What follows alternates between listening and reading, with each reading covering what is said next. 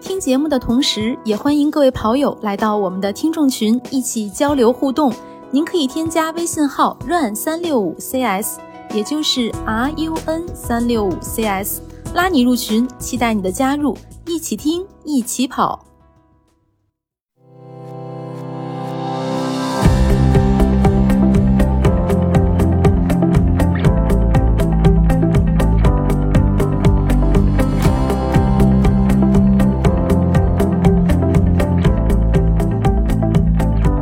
欢迎收听跑者日历。大家好，我是最长就跑过一百公里的男子。Hello，大家好，我是即将要去跑崇礼幺六八三十公里组的佳宁。呃，大家好，我是来自易道体育的虫子，是跑的不怎么样，但是跑的比赛还比较多的虫子。欢迎虫子，欢迎欢迎。呃，感谢两位。我简单介绍一下虫子。虫子是来自这个易道体育，他是易道体育的创始人。那易道体育目前是国际越野跑协会，就是我们目前比较熟知的 ITRA 中国大陆地区的这个呃机构代表。呃，那我们今天就请虫子来跟我们聊一期越野跑比赛相关的话题。正好这个崇礼幺六八也要开始了嘛。另外就是我们在刚刚结束的这个周末，呃，也举办了一场小型的越野跟路跑相结合的接力活动，呃，咱们就就着这个这两个大赛啊，一起来聊一聊。比肩冲了幺六八了，那那必须有点膨胀。对对对，我觉得嘉宁一下子就把周末的西山接力赛和崇礼幺六八相提并论，我觉得明白你的心思。然后，然后我觉得那个上周末周六，我觉得起了一个大早，然后去参加了你们跑者日历举办的这次赛事，就是北京西山夏日接力赛，这赛事的全称。然后这赛事，反正我觉得当时给我了很多的惊喜。就是我觉得赛事对特别特别让我惊讶，但是又很开心。我觉得好久没有那么开心了。呃，那天本来是起了一个大早，然后徒步了将近六公里的山路，我才抵达了赛事的起点。然后我还背了，对我还背了一大堆物资，然后吃的喝的我都准备好。啊，我觉得这简直是把我很久没有徒步的那种感觉给勾出来了。但是到了比赛现场一看呢，我觉得氛围也好，然后选手的专业度也好，都是都完全在线。然后这一点是让我特别特别的，嗯，感觉特别好的。然后因为我觉得疫情的条件下，然后能有那么一场很嗨的，然后半自助的。不是特别商业的那么一场比赛，让我感觉到很久违的越野跑应该的那种最初的那种感觉。对，嗯嗯嗯，这算这个评价很高，对，这算是夸奖啊！我的夸奖结束了，开始开始吐槽，没有吐槽那天，对，因为我后来想的就是比赛大家结束散场之后，大合影完了，散场之后。我收拾完东西，我忽然愣了一下。我一想，还得回去，还要再走好几公里，才能开，才能开上我的车，才能对对，才能吹上空调。我当时有点崩了。但是我想，这个比赛可能这才是真正的意义上的一个比赛，就是不是说你在比赛过程中要跑，你可能还要呃去之前要走，回回来也要走。我觉得这是一个完整的一个赛事。我觉得你们设计的，这算是你们设计的心机吗？嗯。哎呀，这个这个 解释一下，那么一点对，但是这个徒步五公里、六公里到达现场，这个一开始确实是实在没想到。对，作为这个比赛的大 boss，我自己给自己定位了。然后我我先来回应刚才嘉宾的几个问题。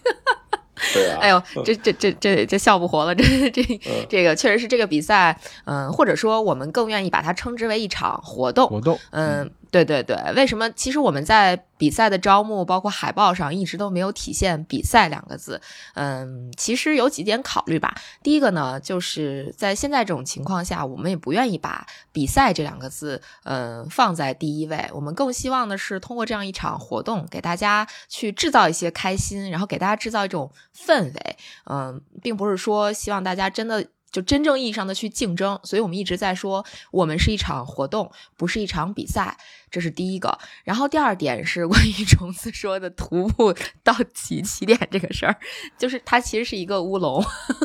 原本我们计划是大家可以把车停在距离起点大约应该在一点五公里、一点六公里左右的这么一个地方。就如果说是开车过去的话，那另外一种就是我们现在 最终实现的这这种方式，就大家徒步大概五到六公里到起点，嗯，这两种。但是由于疫情的缘故，导致这个周围的停车场全部都这个关闭了，所以大家只能以徒步的形式抵达起点。嗯，怎么说呢？一个一个一个歪打正着吧，这样其实可能也筛选了一些能够来参加比赛的人，可能就是一是大家对于这种活动的渴望，特别渴望的这种人群，他可能会来；再一个是对路线可能比较熟悉的人，他愿意来参加这个活动。啊，基本上是这个样子。嗯，这这终于大 boss 解释了一下这个彩蛋的原因。当时其实我、我走了可不是五六公里，我看了一下，我走了差不多是六点八六点八公里单程，然后往返了一下，我就觉得将近十三公里。但是我觉得这个还挺有意思的是，让我联想起了，我觉得因为我是一直很固执的认为越野跑更多的人群是在徒步的人群里头，而。嗯，有一部分是可以说是马拉松人群，城市马拉松人群，但是还有很多的人群，我觉得是应该是从徒步，呃，平时有郊区徒步、户外徒步这样的一个人群里头去选择的。所以我觉得你们这个比赛无意中还契合了我这个观点，对，就是我我至少要有能力徒步到这个起点去参加这个比赛，才能去参加这个比赛。对，如果我连这个途到比赛起点，比如给一个轨迹，我不知道怎么去。怎么不知道怎么到达？我觉得这样的人可能意味着他也不太具备真正越野赛的能力。对，所以我觉得你们这个，嗯，我不知道是歪打正着还是应该夸你的大 boss。我觉得还是 OK 的，可以。我觉得这个可以形成一个传统。你要是在我们起跑的时候，你真的是找不到这个起点，那说明你至少在轨迹导航或者是寻找这个路路径的这方面的能力还是有欠缺的。我觉得这个还真的挺有意思的。嗯。嗯，对，还还真是，嗯，这个越野跑人群的，刚才虫子提到的很多是从那个户外徒步人群中筛选出来的，这个还真是。你像早年间背着大包在山里走的时候，呃，那个时候越野跑其实还是很少的，只能看见偶尔几个人就穿着极简的装备在山上去跑，当时还不知道这就叫越野跑，后来的话才慢慢的就推广开来，越野跑的人也越来越多。对我差不多是在零八零九年的时候，我感觉我才第一次看到有人穿着。压缩衣裤那会儿叫 skins，然后他们在山里头跑山径上跑，但是那种人特别少。在北京，我觉得这么一个很大的城市里头，我就见了可能四五个人啊，就我知道的啊，在我知道范围内或者我见过的，就四五个人，他他们有这种体验。当时我特别不理解为什么要穿成这样，对，因为那时候我咱们好像还是我还属于那个就是另外还属于叫什么驴友。要背个大包，然后要背个一身速干衣裤，我记得特清楚。然后穿一双比较笨重的那种叫徒步徒步鞋，徒步鞋或者叫登山鞋。对，然后那鞋底儿特别厚，对吧？人家说是走什么硬路啊、石子路啊这种鞋才能抗造、防滑呀。对对对对，那会儿完全没有这个概念。但是后来，我觉得对我当时呃印象最深的就是参加了一次那个新疆的戈壁长征，还有在香港的。异行者一百公里，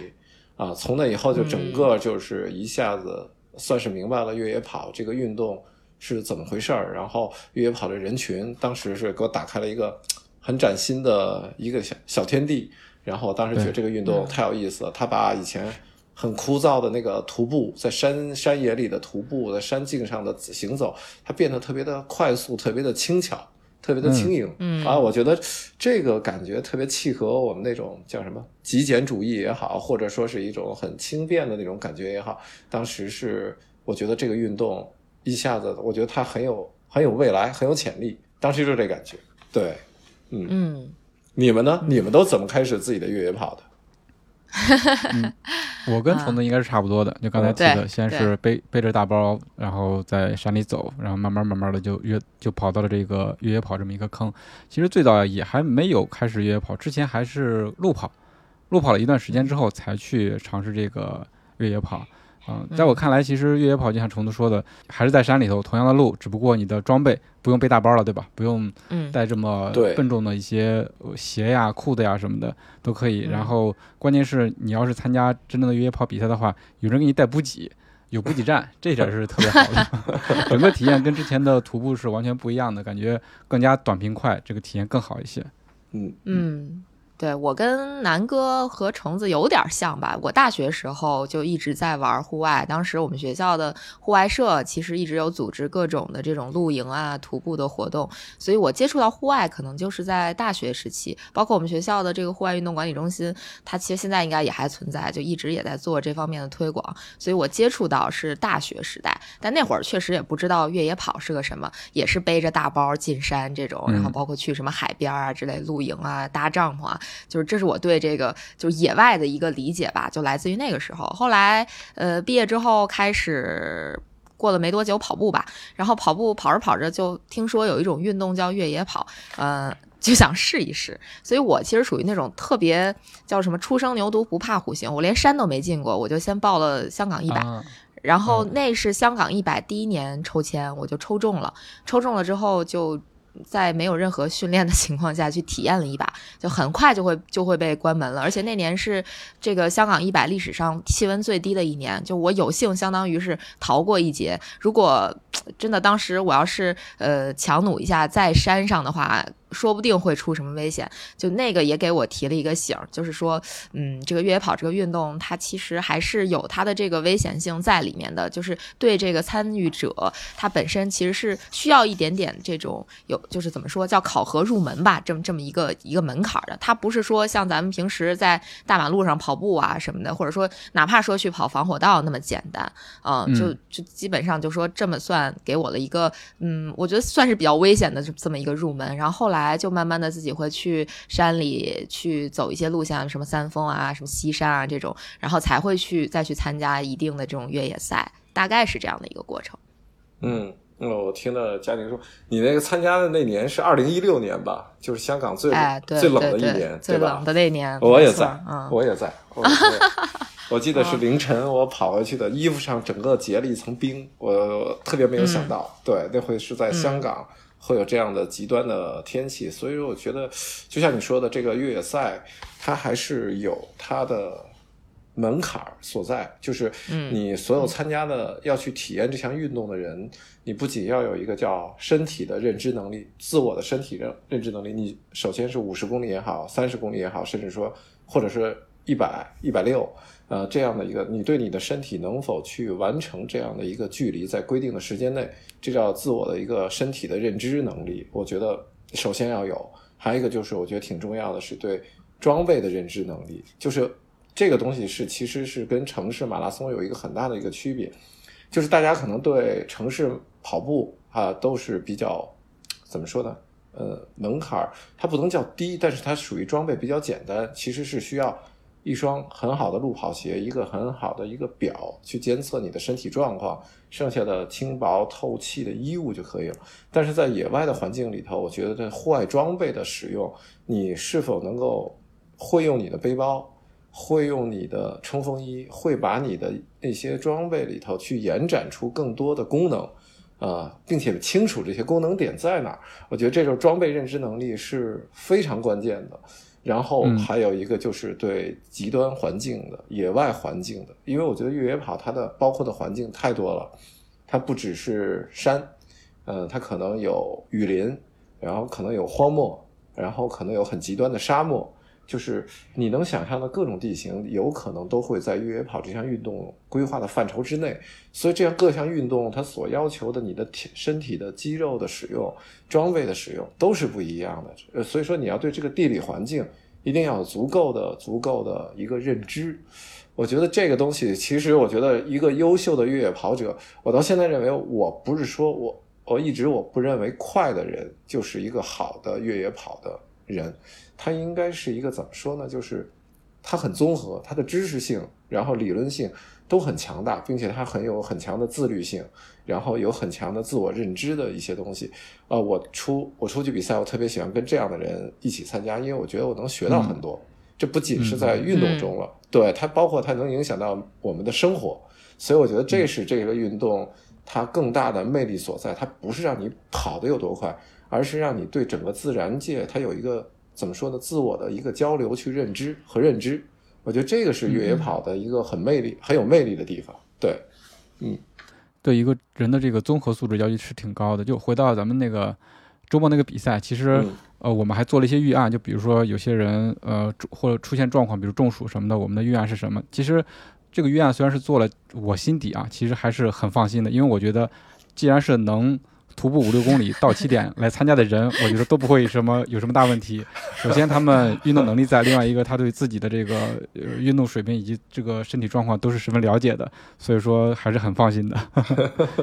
对，我觉得周末的周末的一批人，当时啊有三个，可能是呃三个小男孩，他们三个人组了一个队，都是九八九九年的，特别年轻的小孩。嗯，然后他们跑了，对对对，跑了四棒以后，他们退了，退赛了。啊，我就特别不理解，因为我正好在他们旁边。我说：“你们怎么会退赛？”我说：“这个比赛其实就是他，或者说这这个活动其实很简单就能完成啊，对吧？你们怎么不跑了呢？”然后三个小孩就跟我说：“他们跑错了。”啊！我说这还能跑错？路了？对，跑错路了。我说多跑了起码有三公里。然后说我都是四幺零的配速在跑，跑多跑出了三公里。我说你跑的时候，你后面没人，你前头没人，你难道没有意识到自己是跑错的状态吗？他说我后面还跟了一个人。我当时那被那句话逗的不行了。我觉得这个这个很有意思。这个就是，我觉得其实跑错了也没有什么。就是如果再成熟一点的话。就大不了大家就是奔着一个完赛的目标，咱们还是可以把它呃继续跑完。对，但是哎，我觉得这又是一个让我提出一个就很有意思的一个观点，就是越野跑它适合什么样的人群？就年轻人，他有的时候是沉不住气的，他们就崩，就我就心态可能有点崩了，不跑了。但是其实对于很多人来说，我就是来呃享受、来体验。我不，嗯，或者说是跟我的队友，我们一起去完成一件事情，错就错了，我们不要这个名次，但是我们一定要跑完它。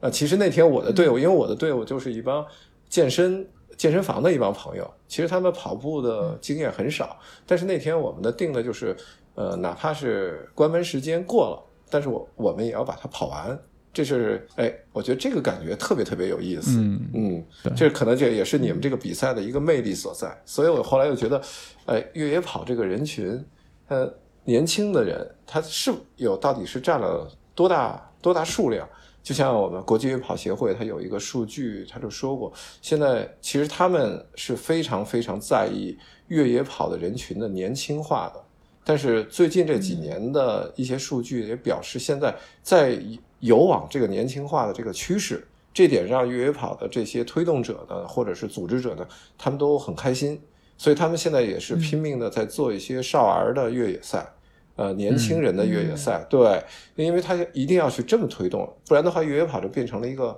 怎么说呢？可能是你要有一点时间，有一点金钱，有一点这样，就变成一个比较中年人的一个赛事了。这个对这个运动的。发展，他们可能觉得是不均衡的，对，嗯，而且很少有年轻人也的的确确会去熬那个，比如说五十公里、一百公里，这个你过夜的那种，对对对，你对一个十八岁刚刚成年或者十八到二十五之间的年轻人来说，我觉得他们很难有这样的一个心态去能够去扛住这种寂寞、这种无聊。所以说，现在给年轻人设计的赛事基本都是三十公里以下的，啊，我觉得这样的话也是。可能以后我不知道这期会不会有有往那个赛越野跑这个赛事组织方面去，就像佳宁这样的想去当佳宁这样的 boss 的这样的人一些 一些朋友，对对对，其实我觉得做做小孩的一些小越野比赛也是很有意思的，对，嗯嗯嗯嗯，这可能未来我们也会考虑说去做一些呃亲子类的呀这种活动，就让更多的人去了解这个。不不只是越野跑，可能是跑步的这种活动也会去做一些。其实刚才就虫子说的这一段里边，嗯，怎么说呢，就会让我有一种感觉，就其实我们做这个活动是没有设置关门时间的。我们确实是希望所有人来参加我们这个活动都能呃和自己的队友一起开开心心的完赛，就是来玩儿。就是用一种玩的心态来呃完成这个活动，呃，结果没想到就是 太卷了，太卷了，太卷了。尤其是第一棒出发的时候，我都看傻了，我在旁边，我 我太庆幸，我当时我我我我没有跑啊，但我太庆幸没跑了。我觉得怎么就像你们说的啊，就是大家来开心来玩这些我都懂，但是一跑起来。那种竞赛的氛围一下就起来了，啊，所有人对整个对非常的整个空气都是在比赛，然后我觉得所有人的肾上腺素我靠一下子飙升，我觉得挺挺有意思的，对，嗯对，就大家真把它当一个比赛去跑了，对，所以说我觉得但是娱乐性还有的，对对对，娱乐性是有的，在保障娱乐性，一下子瞬间就逼出底线了，我觉得每个人的极限底线，对对对对对。我跟虫子的想法一模一样。我一看到起跑的那一瞬间，我脑海里第一个想法就是多亏我没有来参赛。嗯，我我当然我不是害怕做最后一名了，就是越野跑的最后一名我也当过不止一次了，所以我我我并不害怕当最后一名。我是觉得我我要来参加这个比赛，我会不会拖累这个赛事的组织者要等我好久？其实包括这次比赛的最后一名也会说：“哎呀，我们好慢呀，我我们等怕你们等好久。”啊，但其实对，但其实我觉得作为组织者来说，哎，我特别特别特别期待，就是最后一名过线的那个时刻。不是说我这个比赛办完了，我如释重丰富了，而是我想，哎呀，最后一个人安全的这个完成比赛了，我好开心啊！就大家都能够高高兴兴的回家了，就这个其实是我最享受的一点。可能真的我最。最期待的瞬间不是冠军过线，我最期待或者说我，嗯，我觉得最能让我感动的那个时候是最后一名的过线。嗯，对对对，所以我比较喜欢这个时刻。我在我在终点的时候，最后一名那个队的队员还在说：“哎呀，我们最后一个跑那么长时间，你们这个就他们就觉得挺不好意思的。”我们就安慰说：“没有没有，千万不要不好意思，就是一定要等你们全部冲线，这个比赛才算完。”所以到后来，所有人都应该是招呼大家都过来了，对吧？对对对，最后冲线的一个队伍，给他们夹道欢迎，然后还专门扯了那个冲刺线。对，这个其实我觉得某种意义上是赛事的组织者，然后和参赛者相互之间有一种互相理解、互相尊重，对，大家互相彼此去成就。呃，其其实双方的那种当时。呃，你们看着最慢的选手最后过线的那种开心感，和最后过线的选手他们的自己内心那种成就感，我觉得互相之间那一个瞬间是能够感受得到的那种快乐，我觉得真的是这个赛事是很爽的，所以我特别能理解你们俩刚才说那个话，绝对是真心的，对，嗯，是的，是的。对，真的是很喜欢这种时刻，而且就真的是一点都不介意大家跑得慢，因为谁不是从跑得慢的时候过来的？而且。很多人其实心里的理念也不是说我一定要去争冠军啊，我要我我要拿很快的这个成绩啊。可能很多人把越野跑也当成一种就是自己独处的这么一个消遣的时光，因为它跟路跑确实也不太一样。那路跑就如果大家去参加马拉松比赛的话，那周围其实大部分时间不管你跑得快还是慢，基本都是人。但是越野跑比赛很多时候你可能真的要享受那个孤独，就是你跟环境独处的这种时候，还是蛮多的。对这个比赛，还还是刚才我们说最后那个瞬间，就是最慢的选手他过线的时候。因为我以前在有些比赛中是真的是见过，就是工作人员看着最慢的选手过线的那个瞬间的时候，有的工作人员真的会哭出来。哎，我我有时候我还真的想过，为什么这么会打动人，这么感染人啊？就是其实现在这个社会，因为大家都很忙，就是我觉得大大家没有时间去体会，或者说是能去观察到另外一个人，或者说是一个很很好的一个机会，去一下子走到另外一个人的他的精神世界里头。这个东这个这个场合基本很难，你要么就在酒桌上，非得是大家喝点酒才能去敞开一下。但是在这个越野越野赛的那个现场的最后那个瞬间，就是你看到最慢的这个选手，他是怎么挣扎的最后过线，他可能有他的扭曲的那种脸啊，身体的姿态啊，但是那个瞬间他还是靠着自己的毅力过去了。然后你作为一个组织者，你想想你设计的这一路的关卡，这一路的难点，他都闯过来了。那个瞬间，我觉得你一下子就是能懂，最起码能懂这个人，这个选手啊，你能懂他很多东西。我觉得瞬间那种精神的感染力啊，它确实是可以让人一下子，呃，让有些呃工作人员，不管是男的还是女的，我真的是见过他们一下子飙泪了。所以我觉得那个那个瞬间是，呃，参赛者。包括做赛事的人，他们最有成就感的那个瞬间，真的是那那一刻，我觉得是那样的。嗯嗯，对对是，反正我是终于体会了一把，多亏没有参赛。你们你们要继续体会，你知道吗？嗯，这个这个确实会，就是呃，可能简单预告一下，我觉得后续我们应该还会再办类似的活动，嗯，也希望我们的听众朋友们多多来参加，因为我发现这次来参加比赛的、参加活动的这些朋友们，可能好多其实并不是我们的听众，所以 还得还得号召我们的听众多多来参加我们组织的活动。那就是从多关注跑者日历，对吧？多听你们的节目，你们可能在某一期的节目里头，就是忽然宣告一下比赛的时间地点，然后我们只只有听到了，我们才能去参加这个赛事，对吧？哎，可以 可以，我 觉得有点快闪型。OK，那我明白了。嗯，那我们继续聊其他的越野比赛。我们这个自己的比赛竟然已经聊了快半个小时了。嗯。嗯，那我们这个越野比赛里面，其实还有一种叫做极限赛，对吧？就是那个距离超长或者说难度巨大的那个虫子，因为跑的比赛比较多，见识的比较广，那给我们大概介绍一下这种极限越野赛有哪些特点呢？呃，其实这个极限越野赛它不是一个单分出来一个种类，就是它其实还是越野赛的包含进去的，它算越野赛的，但是它主要是它因为就像你刚才说的，男子说的，它的怎么说呢？距离啊。呃，环境啊，然后甚至包括它的参赛条件、参赛门槛儿，它会设立很多很极限的一些条件。然后，但是你要去挑战这种这种极限条件，肯定是让很多人望而生畏的。它不是一般人能去参加的，它的门槛很高。所以说，这个东西往往很多极限赛，它脱胎于就是有些军队的军事活动啊，包括甚至说是监狱里的犯人的一些故事。从那里头找到了灵感，呃，逃逃狱的一些故事，就以前就是可能，呃，我听过传说里头就是特种兵的选拔，呃，具体哪个国家我也不用说，就是，嗯，呃，比如现在的你我咱们还有佳宁，咱们三个是特种兵里选出来的，从一群兵王里头选出兵王的兵王，咱们三个，嗯，但现场可能 其实他可能不止三个，可能有几十个，那么要从这几十个人里头做一个。最后的一个关卡测试，啊，就是从现在开始，我们站在一片荒漠里头，啊，教官就跟我们说，咱们开始往前走，跟着我们的教官走就行了，就是徒步，啊，说白了就是走，OK，但是走很简单吧，但是不给你吃的，也不给你喝的，教官可以吃可以喝，你就得跟着走，只要你中间晕倒啊，你扛一天。扛两天，这种都是非常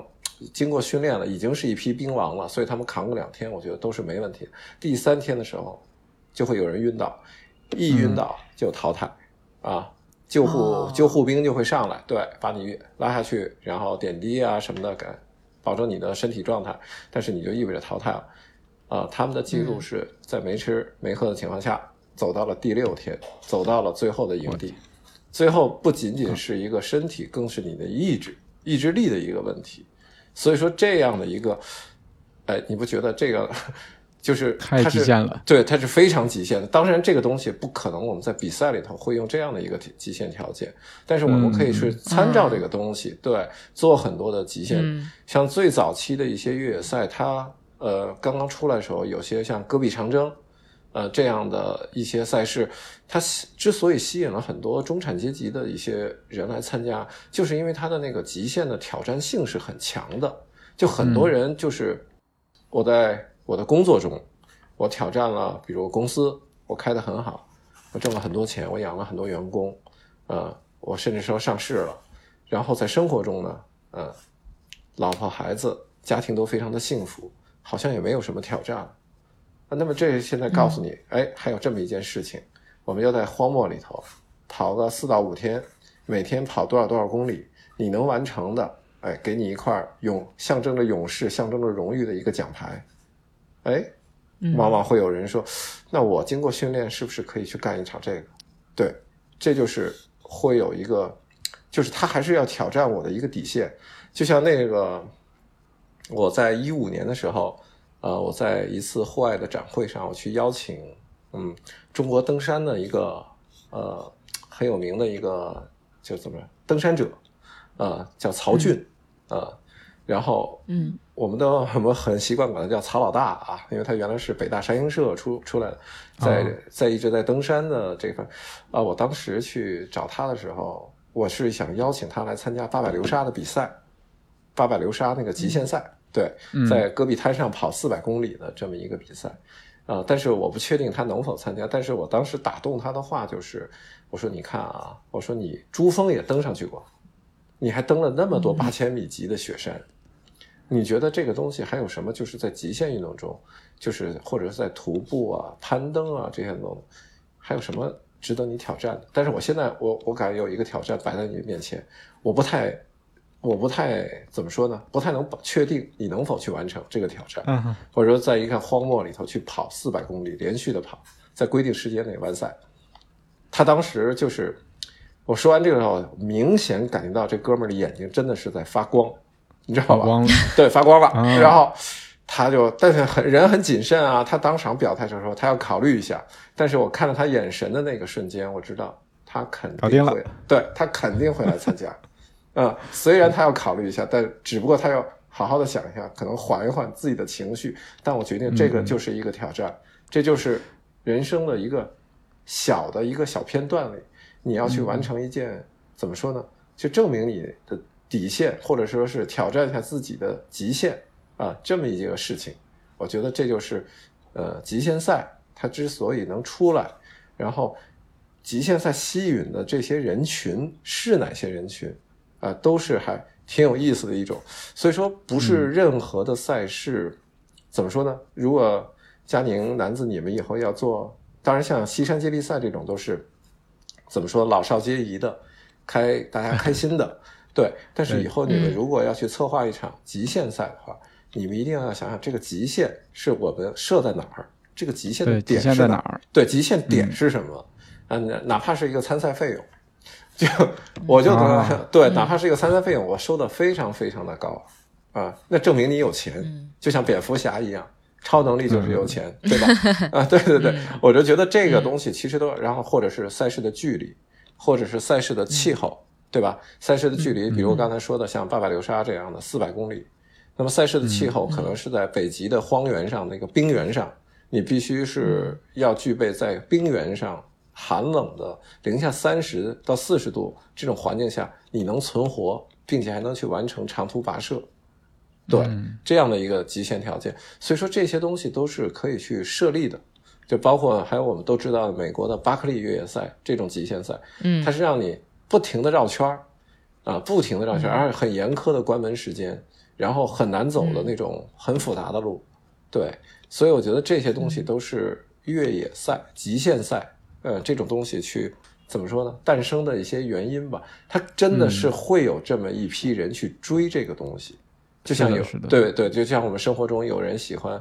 呃看剧，但是有人喜欢看喜剧，有人喜欢看恐怖片儿，啊。那所以说越野赛里头的，有人喜欢去跑一些短平快的，很轻松的，但也有人喜欢，就是我就是要干这个极限，我嗯就想一场一场的追剧，就是一场一场的去挑战我的极限在哪儿，给我的生活增加一些趣味和刺激。所以说，就是对这极限赛的由来，基本就是这样。对。嗯嗯，比赛有了，然后这个参赛的人跟他的性格真的是有很大的关系。你比如说，同样的比赛，他的极限就在这儿。有些人一看见这个极限，觉得我我有病啊！我我我去我去这我去这种比赛就不可不可想象，竟然会有人参加。但是对于有些人来说，是他从来没有挑战挑战过的一个极限，那就可能会两眼放光，就想抓耳挠腮的去想方设法的去挑战它，完成它。没错，这个就是人跟人真的是有呃。其实有时候也也很有意思，就是我上班的时候在地铁里看了那么多人，大家其实某种意义上都是差不多的，那那个状态是差不多，都低着头在看手机啊，在怎么着回复信息都差不多。但是这里头呢，每个人对于很多事情或者很多的或者他的一些能力是完全不同的，个体是有极大的差异化。就像那会儿我们看那个获得奥斯卡最佳纪录片的那个《Free Solo》，那个攀岩的那个，对吧？嗯，那个 Alex 男主角。他就是徒手攀岩，什么都不带，爬个几百米高的大岩壁。而咱们普通人，说实话都不用说是体验了，就是你让我不带任何保护、不带安全带的去攀岩，我就光看那个片子，我的手心儿一直在出汗。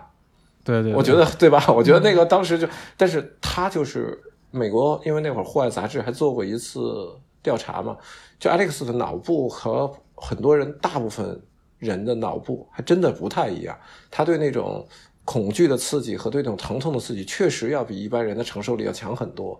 所以他能去玩这个东西，像徒手攀，徒手攀这个，我们看了就觉得很变态。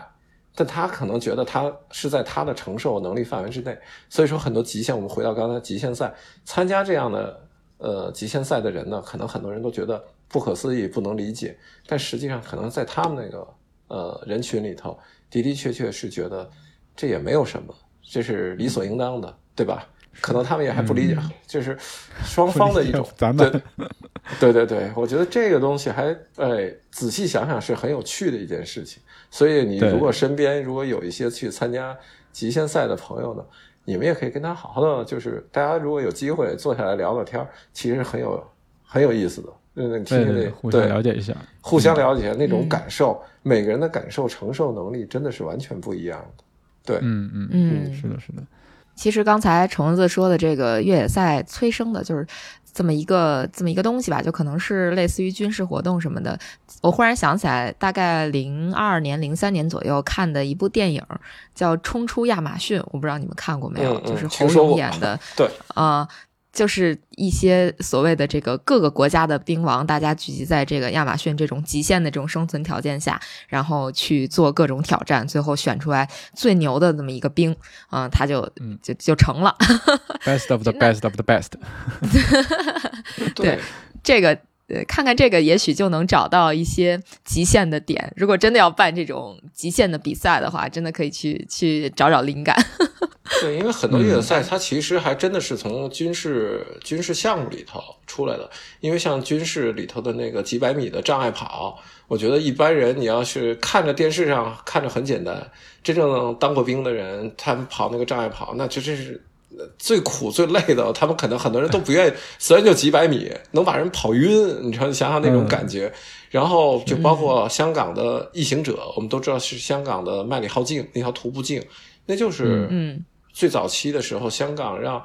呃，香港修完这条道之后，他们一直是把驻港的英军吧，啊，在那条道上经常去拉练的，呃，就是他们来跑这一百公里，作为一个当兵的一个拉练，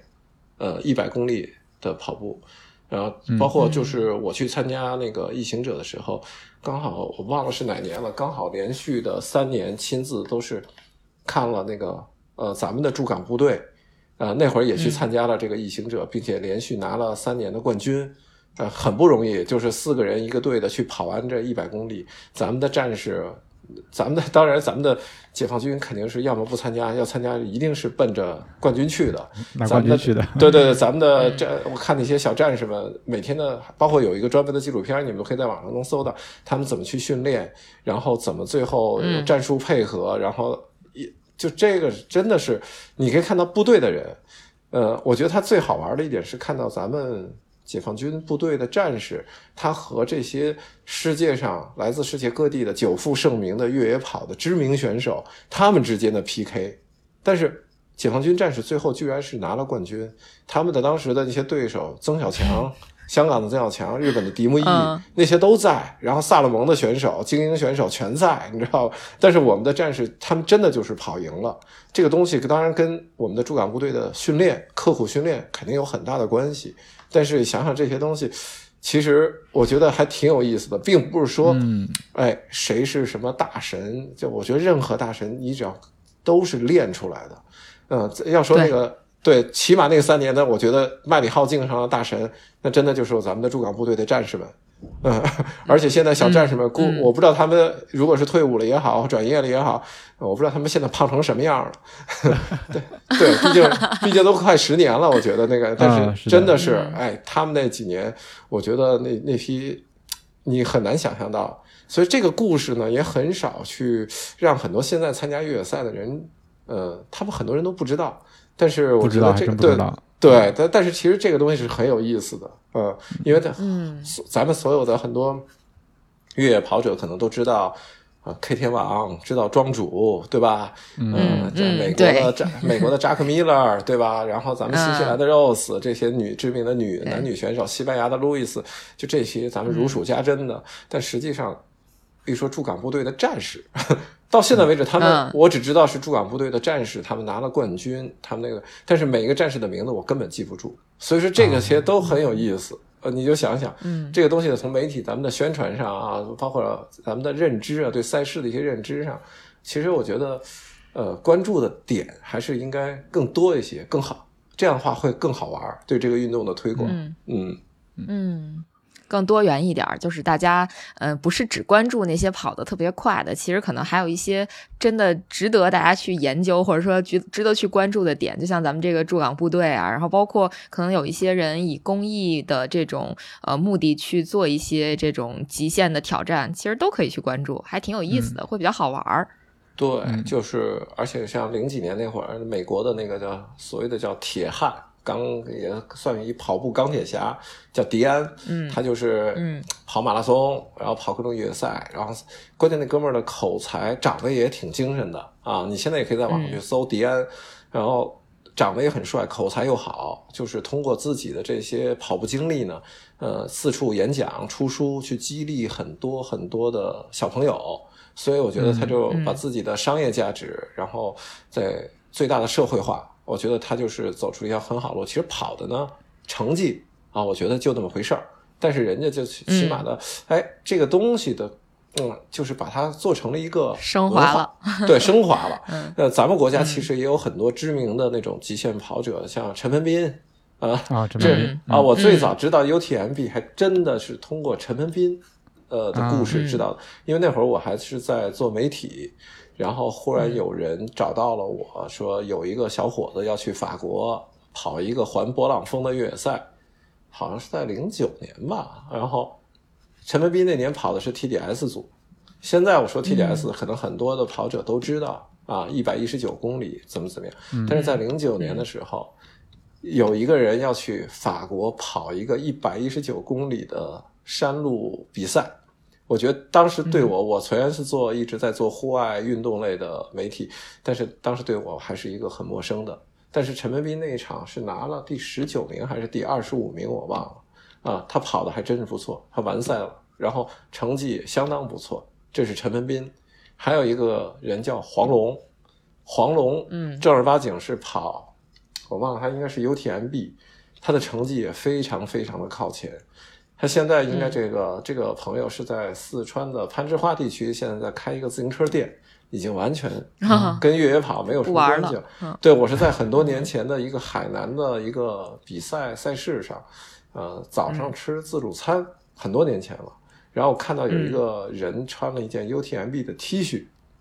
那时候我特别特别的惊讶。那时候因为我是刚刚知道 UTMB 这赛，我说你怎么会穿着这个赛事的 T？他说我跑过。我一下就愣了，然后我后来我看他那样子，我猜说我说你是黄龙吧？他说对对对，然后我们俩简单交谈了几句，所以这也是一个很有传奇的中国越野跑的一个先驱的一个选手，就是他们不应该被忘记，或者说是呃，应该让更多的人知道他们，还还是挺有勇气。还有白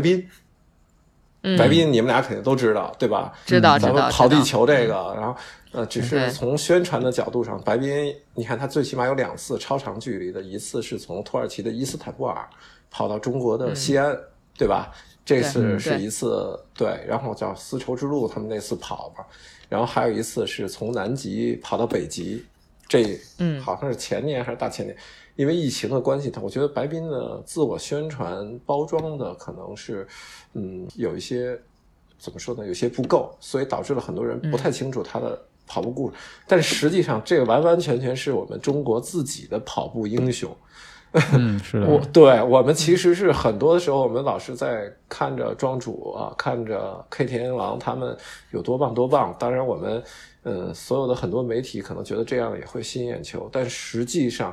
我们白斌他们其实，我觉得他南北极跑了那么多国家，每天跑七十公里这么一件事情。无论是从生理学也好，从咱们的跑步也好，从风土人情也好，这个真的是一个我我有时候就在看他的朋友圈啊，我就觉得真的是一个跑步大片儿。只是太不会去说了。啊，直到白斌后来跑完了，有一次来北京，我们晚上吃饭，他讲了他当时在墨西哥还是在哪儿被绑匪被打劫是吧？对，被绑票这个。啊，你听他当时说，当然可能口才问题还是什么问题，但的的确确他。他那个故事真的很打动我，我相信他每天对很精彩。他这样的故事应该在一路上跑了一年的过程中有很多很多，只是当时没有什么很好的叫随队的媒体或者记者去帮他整理去发掘，包括他很多素材最后的行李还丢失了。所以说这样的我们的中国的跑步英雄呢，就是其实有很多这样的极限跑者的在中国，但是嗯。我们怎么能去判断一个人他的精神是否要值得我们去学习，而不是说现在我们可能是有些呃短视频媒体上面，呃有些人去徒步川藏线啊什么的，可能是为了秀，对吧？但有些人他真真切切他是热爱跑步，这种东西是咱们这些的是能够感觉出来的。所以要，我觉得中国的极限跑步英雄呢，其实是真的有，只是我们需要怎么去。有机会的去跟他们好好的去交流，这也是希望跑者日历以后有机会多多出一些这样的故事，我觉得很有意思。有了新的使命，嗯，对，然后我们就希望虫子回头帮我们约一下白冰，没问题，没问题。对，嗯，确实希望大家能够更多的去关注，像能够参加这种极限越野的。咱们自己的跑者，他们他们的故事肯定是很精彩的，只不过需要更多的渠道，让更多的人去知道、去认识。对，嗯，对对对，我们很愿意成为这样一个平台，就大家有故事可以联系我们，我们很愿意做。帮你去呃宣宣传吧，就算是，或者其实我们想的不是说宣传你这个人，是想宣传你这种精神。如果如果大家有故事，真的可以联系我们，我们可以去跟你一块儿做做节目，听听你的故事。嗯，本身也是我们特别喜欢的话题啊，这项运动以及这些人。嗯，对，没错。其实白冰的这个故事真的是很精彩，因为我也是从各种渠道有他看到过一些，其实真的是很简短，很很。很怎么说呢？就是看起来很很简陋的那种文字记载，就是没有，肯定是没有当事人去讲述会来的那么的生动。嗯，所以真的是希望有机会可以也请白斌来跟我们聊一期节目，这样子。嗯嗯，你们一定要学会听懂贵州人说普通话，贵普 啊，还得配个翻译。那倒不用，那倒不用。听说这个贵州普通话可能跟川普差不多，我觉得我应该能理解。嗯，可以的，可以的。嗯，行，咱们聊了这个值得关注的极限越野的。选手，那其实还有一个值得关注的问题，就是像这种比赛的安全问题。因为像马拉松跟普通的越野跑，它的安全问题其实已经是特别受关注的了，对吧？那像这么极限的，其它其实可以这么说，就是它的危险因素更多。那怎么样才能去保证这些比赛的安全呢？就这些组委会他们是有有什么特殊的措施吗？对，因为极限赛这个东西是它的危险性非常的大，风险性很高。就换任何人去做那么一场极限赛事，他第一个考虑的就是这比赛千万别出事儿，怎么能让它不出事儿？那么我觉得最大的一点就是，嗯，你得设立门槛儿，这个门槛儿一定一定是根据你的赛事特点去设立啊。然后我觉得大部分首先呢，极限赛啊，往往会高高报名费。高费用，嗯，就是你不是随随便便就能来参加的，这是一首先从钱上面我先限制你。换句话说，你可以反过来说，当你交了这么多钱之后，啊，你可能才会认真的去对待这个赛事，对，去想这个事儿，对，才去想这个事儿。呃，很多朋友可能，哎，那我众筹一下，你要这个众筹的概念，也很多人可能都是，当有这么多人愿意去支持你的梦想，去。给你众筹的时候，你是你其实承担的压力应该是很大的。我觉得这个东西其实在这里头也想说，就是众筹不是一个很随便的事情。呃，当有这么多人就是我可以去帮你去完成你的梦想的时候，你要想到一下，就是你要以什么样的一个状态、什么样的成绩、什么样的怎么样的能去完成它。其实这个背负的压力是非常大的，因为有这么多人呢对你相当于做了一个承诺。呃，我觉得这个很多人有时候就最近，国内有很多人我要我要众筹去参加一个极限的越野跑的比赛啊什么的。我觉得，嗯，但他在他的自我介绍里头，我没有感觉到太多的对这个众筹的一个重视，只是觉得大家帮他 A A 钱的一个状态，不是这样的。就是所以说，这个高报名费的设置，它一定是首先你要对这个赛事要足够的去重视，足，然后从而你得去了解这个赛事，你的了这个赛事了解的程度，我不知道你能了解到哪一度。就我之前去跑的八百流沙的时候，我正儿八经是拿着公司里的大电视屏幕。一段一段的看谷歌赛事的赛道图，啊，嗯，我能看到最后，就是每天晚上我闭上眼睛，我感觉我已经在一段一段在跑，每十公里每十公里的，我大概的那些地形和那个弯路啊，或者说是大概的那个路线，它那个山啊什么的，我到最后那四百公里，我不能说我都背下来了，起码我当时我都已经是怎么说呢，我都都有一个就是。就感觉已经是是一场电影那样，我已经在里头跑过无数次了。所以真正我真正去上那个赛道的时候，当时我不是那种很很惊讶，或者说是呃第一次那种陌，就是有那种陌生感，完全没有。我觉得这就是跟我无数次的脑海里的想的都是一样，包括每一段我是在黑夜里头跑，还是在白天里头跑，都差不多。包括对自己的完赛时间的预估都差不多，因为我跑得很烂。所以我当时只能是通过这样的一种方式，就一遍遍在脑海里过。这样我的，我最起码就是，咱们参加越野赛里头，一个是对身体的认知，还有对自己心理能力的认知。我最起码心理这关我是过了，剩下的这个身体这关，我觉得就是煎熬，就是这种感觉。所以我觉得这个。某种意义上，组委会可以不太担心我的安全问题，因为我足够的重视，我对这个赛道足够的了解了。但是有很多的，除了我们刚刚说的一个高报名费引起了对这个赛事的重视，另外有个赛事的组织者他们的就是赛事的救援能力啊，这个东西。那么赛事国外的赛事组织可能有，往往他们有很好的保险机构，然后对，然后很好的救援体系。直升机也好啊，或者是怎么样也好，他们能快速的到达。但咱们国内这个东西是否能有啊？这个东西是需要看每个赛事公司的能力了。呃，然后我还是拿我我别的比赛，因为我也参加过，但是我对巴马流沙这个赛事还是相对来说是比较熟悉的。所以说当时是一遍一遍的，我看着赛事的组委会。呃，行知就是我们都知道的北京行知探索，他们和甘肃的分公司的那一批朋友，他们一遍一遍的过这个赛事的救援、救援各种救援方案，包括这个每一个路段里头哪辆车能够尽快的去抵达车辆的停停的那个地点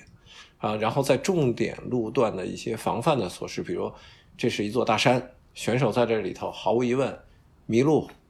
摔。呃，滑坠，然后中暑，或者是怎么样的，就这些东西你都要考虑到，还甚至失温。那么每一种情况下怎么去预防？首先你要想的是预防，怎么能让他们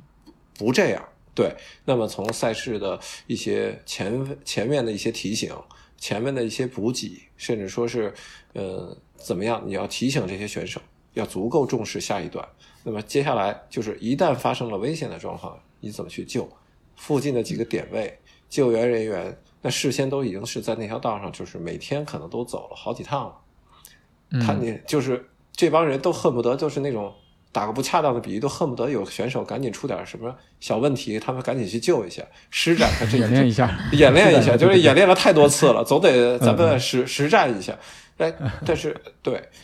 首先是通过高报名费，让这帮选手都是清楚自己对这个赛事的态度。然后，从而为这个赛事去付出很多身体和心理上的认知努力、锻炼也好，然后都是一种锻炼。从然后接下去赛事的救援体系的整个的一盘棋的设立，以及精细到每一个点位的一些设立，这个是所有做越野赛、做极限赛啊的组织者，他们都是重点考虑的问题。应该说是，当我决定做这个赛事的时候，安全保障是重中之重，首先呢要考虑的这个问题。对。对对对，是的，是的，所以其实就是两方面，一个是你这个跑者在报这个比赛的时候，第一个想到的是安全问题，另外一个是组织方我在决定组织这个比赛的时候，他也是要保证这个万全的安全问题，所以就其实就是一个双向的努力，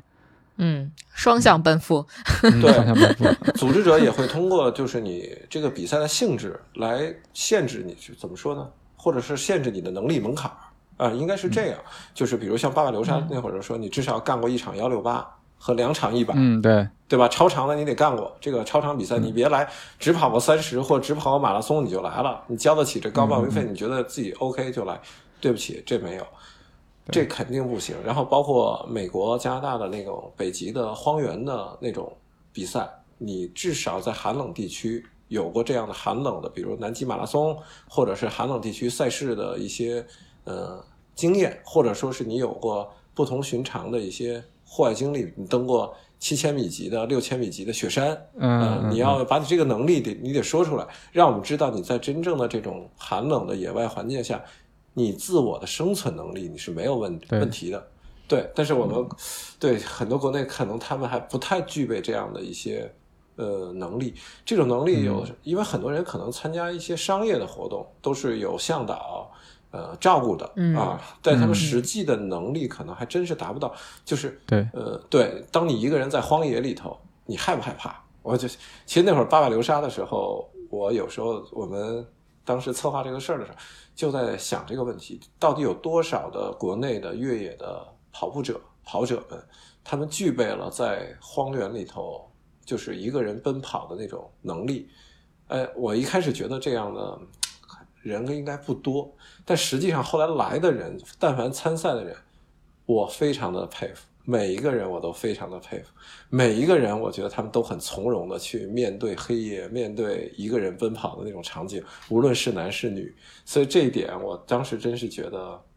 还是挺棒的。这这一批人，安全重中之重啊！也提醒一下大家啊，就。不要以为你报了一个比赛就算完了，比赛组委会发的任何的通知、任何的消息、任何的文字文字材料都要仔细的去看，可能它里面就包含包含了能够保证你安全的各种问题的答案，因为他们已经做了万全的准备，在路线来来回回走了好多次，以这种最精炼的方式发送给选手，所以大家一定要看，保证自己的安全。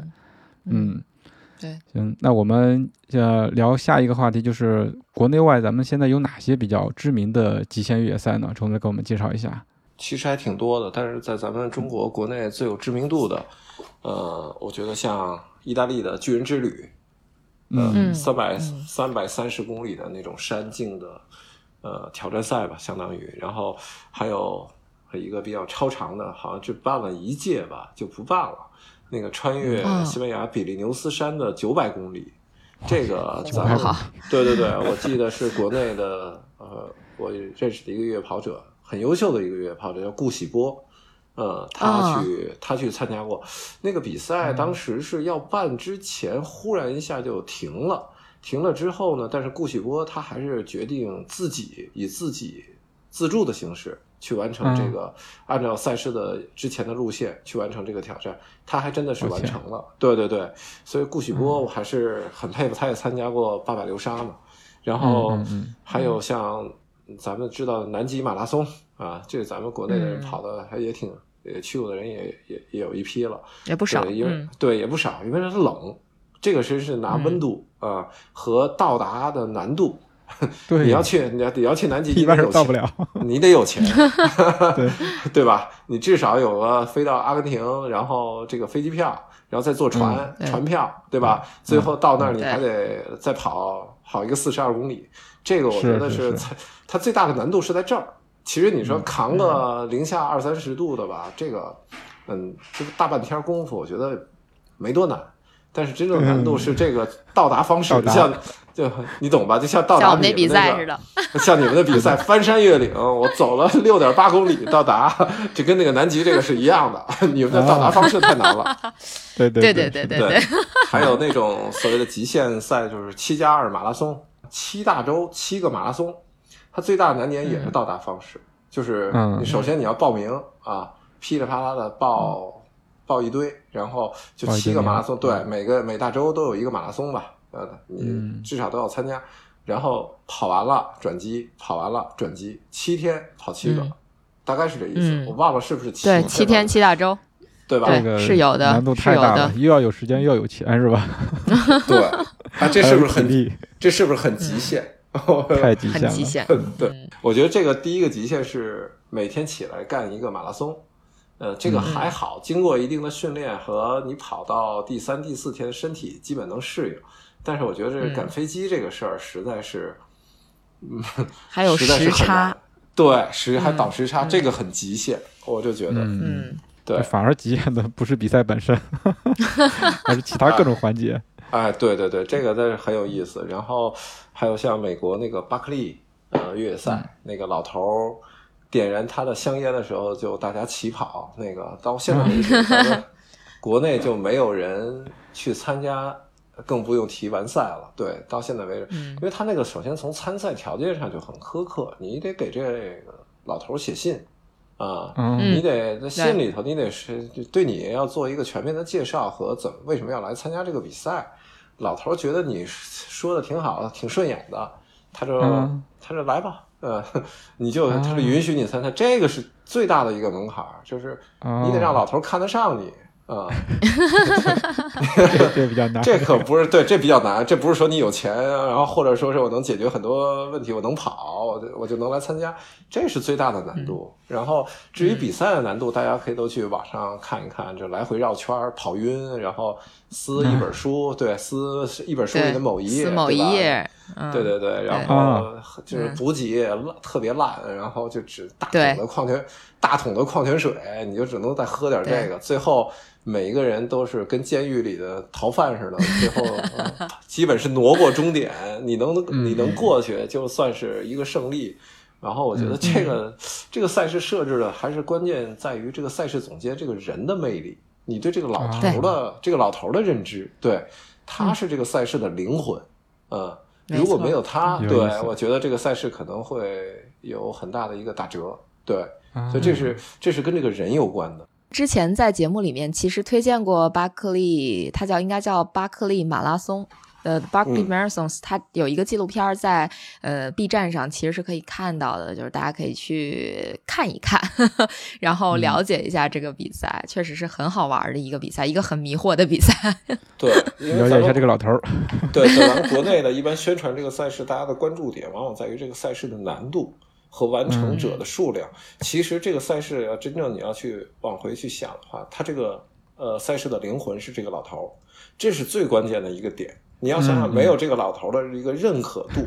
对他或者是看着你的那种，就是最后过终点的那那种度，哎，我觉得这个赛事就没有没有那个味道了啊。所以我觉得，我也希望咱们国内的也会诞生这样的赛事，会跟某一个人或者某一个组织，对吧？当然跑者有关系，对我也希望你们能够成为这样，对，那就是比较有有意思。不管你们将来在哪儿。我只认你们，对，因为你，我觉得你们做的多东西一定是比较有那个味道的，嗯。嗯，所以我觉得这个东西也是值得很多人去想，嗯，然后还有 对，还有像香港的，刚刚我们说香港的四大径四径的连穿连穿的那个挑战赛，就把香港的四条徒步路线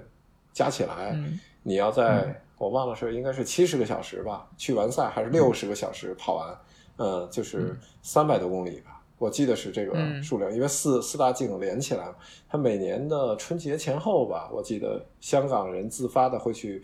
跑这个比赛，也是会也是要给人写信，然后这个赛。事对组织者，因为他也不负担什么，属于半自助型的，呃，你要规划好你的补给，然后开始跑，呃，然后最后如果能在六十个小时里面完成。然后你就是真正的完赛者，在十七十个小时里面完成是另外一个称号。然后跑完了之后，幸存者，对幸存者应该是对。终点有一个邮局的一个邮筒啊，亲吻，并且拿一个水管好像冲一冲自己，还是怎么着的一个庆祝简单的庆祝仪式。啊，就这个仪式感对，但是这个比赛也很有意思，也每年会吸引很多人去挑战。它是挑战一个时间记录。这个东西其实它的极限点在于那个时间，六十个小时你能否跑完？这个很难难点是在这儿。嗯嗯，太难了太难了。对，咱们国内我好像记得，呃，中欧商学院吴亦华吧，他好像跑过。嗯，我记得他是幸存者。对对对对对。呃，然后咱们大陆应该也有别的朋友去跑过啊。嗯，其实要是有人知道成绩的话，也可以跟我们说。对，嗯嗯嗯。明白。其实像这些极限赛，它值得去我们去关注的点，它可能一开始也不是刻意为之，它可能就是一开始的一个特别小的点，或者说是甚至说是槽点，对吧？但是它慢慢慢慢的就成了这个赛事的一个特点，让大家就是吸引到大家的一个点。对，没错。你可能一开始设计可能还设计不出来。嗯，对，这某种意义上还是在于呃赛事的组织者对于这个运动的理解度和他的那个对和他的坚持，就他一定得认为这个是好的。我不管你们怎么说，我不管你们就是参加者是提出各种各样的建议，但我觉得这个比赛的灵魂是什么？他一定是要坚持，他一定要去坚持。他不是说要给跑者好吃好喝的、丰富的补给站，这些东西都不是这个运动的灵魂。你跑这个东西，你为什么对吧？这个东西，这个运动，我做这个赛事，我的目的是什么？我不是为了给你好吃好喝，我是让你提供了一个你挑战自己的一个平台。我我们一起来成就你，完成这件事情，彼此的成就，我觉得这个是，呃，做越野跑这个东西其实是很根本的一个东西，呃，而不是一味的去迎合那样的变得非常的商业，呃，就是追求规模了吧？对，它有可能，对对对，就是通过一些，但是我觉得，呃，怎么说呢？彼此那种点虽然也很好啊，这个赛事吃的很好，喝的很好。呃，奖奖牌很好看，完赛山是一个什么样的国际品牌啊？我穿着很有面儿，呃，这些同这些东西，其实我觉得不是一个根本性的一个东西。就这个赛事一定还是要有灵魂的，对对，嗯，明白明白，嗯。那说了这么多的极限越野赛，可能对于这个普通的跑者来说，这个门槛确实是太高了。一个是报名费，另一个另外一个是难度。那有没有？这个跟比赛差不多的可以体现的路线呢？就比如说我们不去参加这个比赛，但是也可以体验到呃类似这种极限越野赛的这样一个体验。其实很多的越野赛，它的线路首先是公开的，它的线路轨迹都是公开的。然后很多的越野赛的线路呢，也是依据当地的景观，呃一些山径啊，只是走的人不多。但实际上，如果是对这种呃导航轨迹很了解的一些朋友呢，他可以跟自己的家人根据这个导航轨迹上面的一些情况分段的去走一走，其实也是一个周末休闲的一个很好的一个怎么说呢？很好的一个去处。那咱北京，比就假设这今年疫情最火的三峰。我看，对我看小红书上都爆了三峰徒步动作。其实，呃，在咱们那会儿一一年、一二年那会儿，在三峰上跑的时候，根本就没人。没人跑，我都觉得那会儿，对吧？但是几乎也没路。对，现但是现在路特宽。对对对，呃，现在就是朋友们去的都很多，在那拍拍照啊，什么，就是一条很不错的一条京郊的徒步线路。其实我觉得这个就是属于很好的一个结合。另外说推荐啊，比如像，其实咱们我走的还也还算不少，就是朝圣之路，那会儿是一九年我去。走了葡萄牙的一个朝圣，对，西班牙、葡萄牙、法国，它三国它就是都有朝圣之路。那个那个线路是我到现在为止我徒步过的，我觉得最叹为观止的一条路线。我觉得那条线路是长度、距离，然后它的故事，就整个的人文特点，然后包括它对旅行者，就是你去体验者的这种友好的程度，无与伦比。就是呃，它。你只要去了解了这个朝圣之路这个线路，你得你要想去走，它所有的设置都会让你觉得有一种特别强的参与感。首先你是朝圣者，那么朝圣者他有一个标记，就是那个白色的贝壳，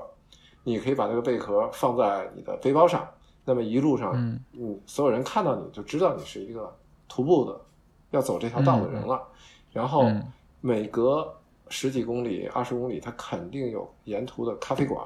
客栈，对朝圣者都是有优惠的，啊，非常大的折扣优惠。对，然后一路的卖这种呃小商品，就纪念品、徽章啊，什么这种过手杖啊、服装啊这些东西，这一路上都有。你很难想象，在这条路上一直有几百、八百多公里，嗯嗯，然后到了那儿之后，就是你出发的时候。你一定会先去当地的一个教堂领取叫朝圣者护照，一个像护照似的一个东西。然后每条路上你住宿的客栈都提供印章，你要去自己给自己上面就是盖个印章，就表示你要嗯对认证了，通关文牒，通关文牒，一关一关的走到最后，走到最后的终点的时候，就跟个那个建筑就像个银行似的，你要进去一个一个窗口，你得都排队排大队嗯，我排了得有四十分钟，然后就跟叫号似的叫到那个窗口，然后人家会先检验一下我的护照那些印章，表示。我真的是一步，对对对，差不多是一路一路走过来的，然后还要提一些问题，就是你为什么要来走啊？这条路上就是最吸引你的是什么？你还得回答这个问题，然后最后，然后给你一个证书，朝圣者证书啊！我觉得这个东西设计的是非常非常好玩的，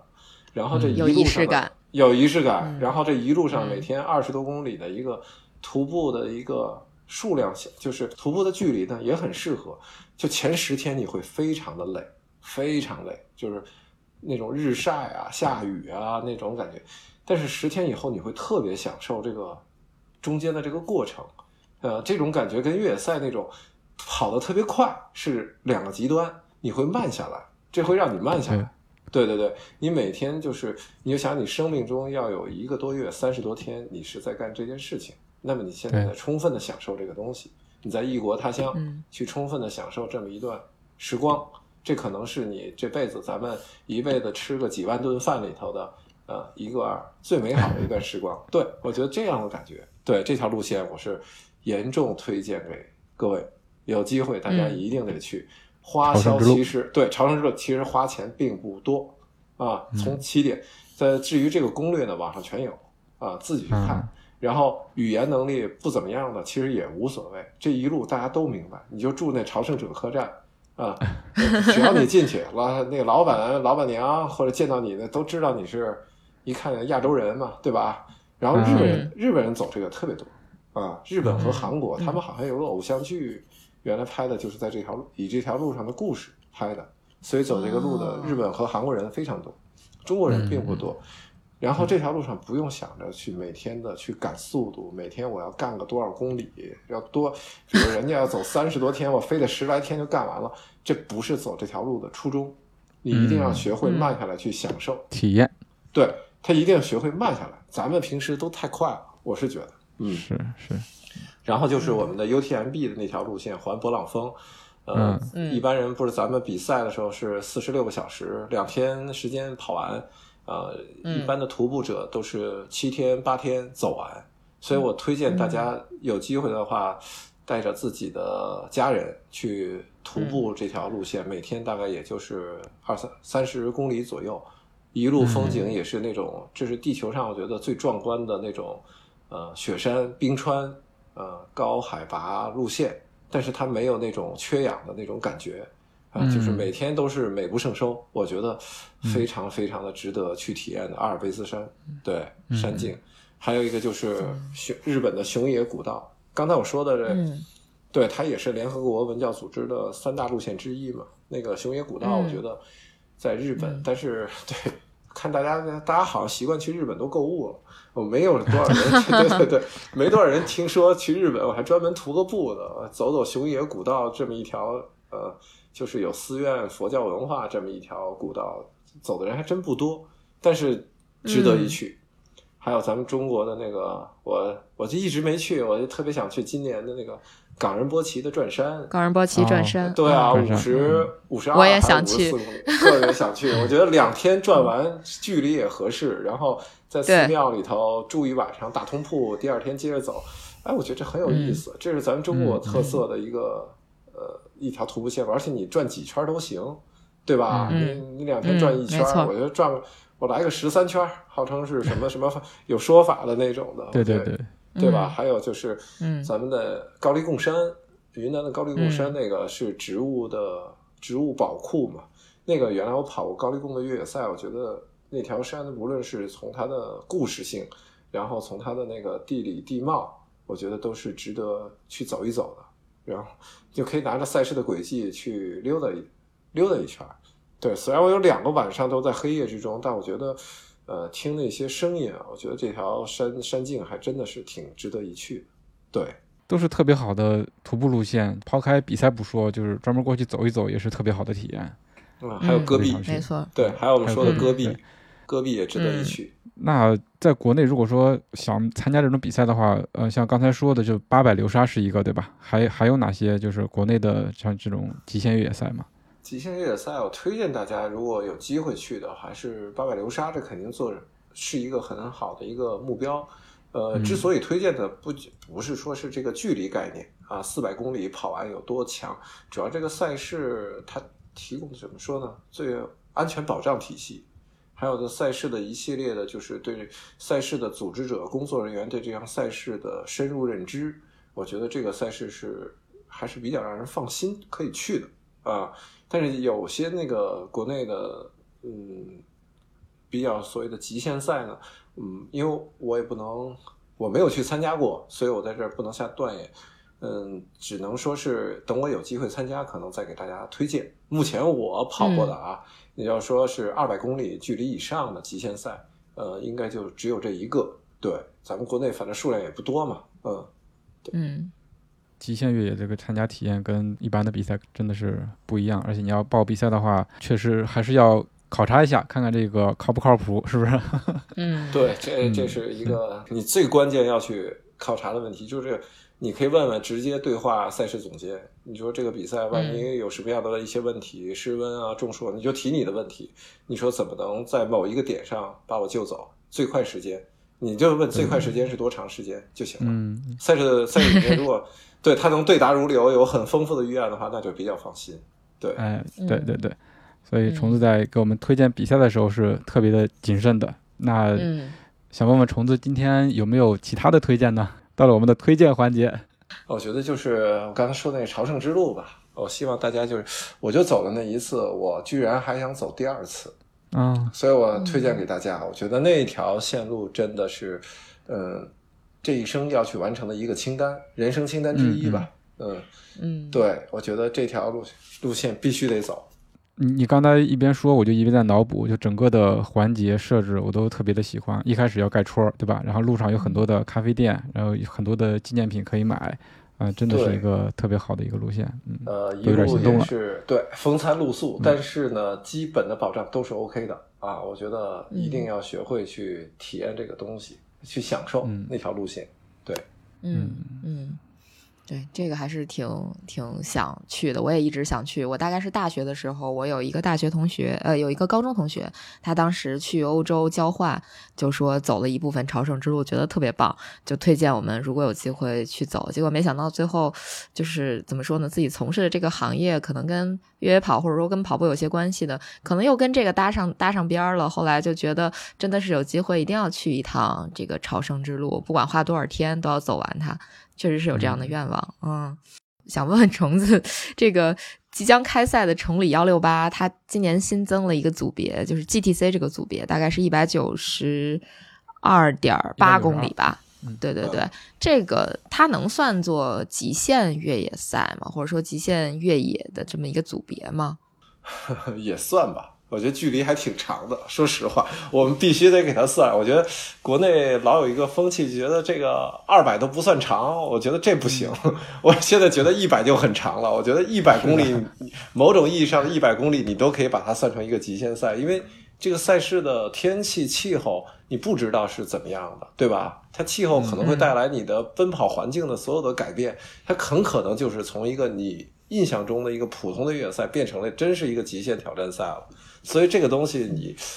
它是一个很动态的，你不能上来给它贴一个怎样的一个标签儿。如果真的是很对啊，就像前两天我们去北京郊区走了一条溯溪的一条路线，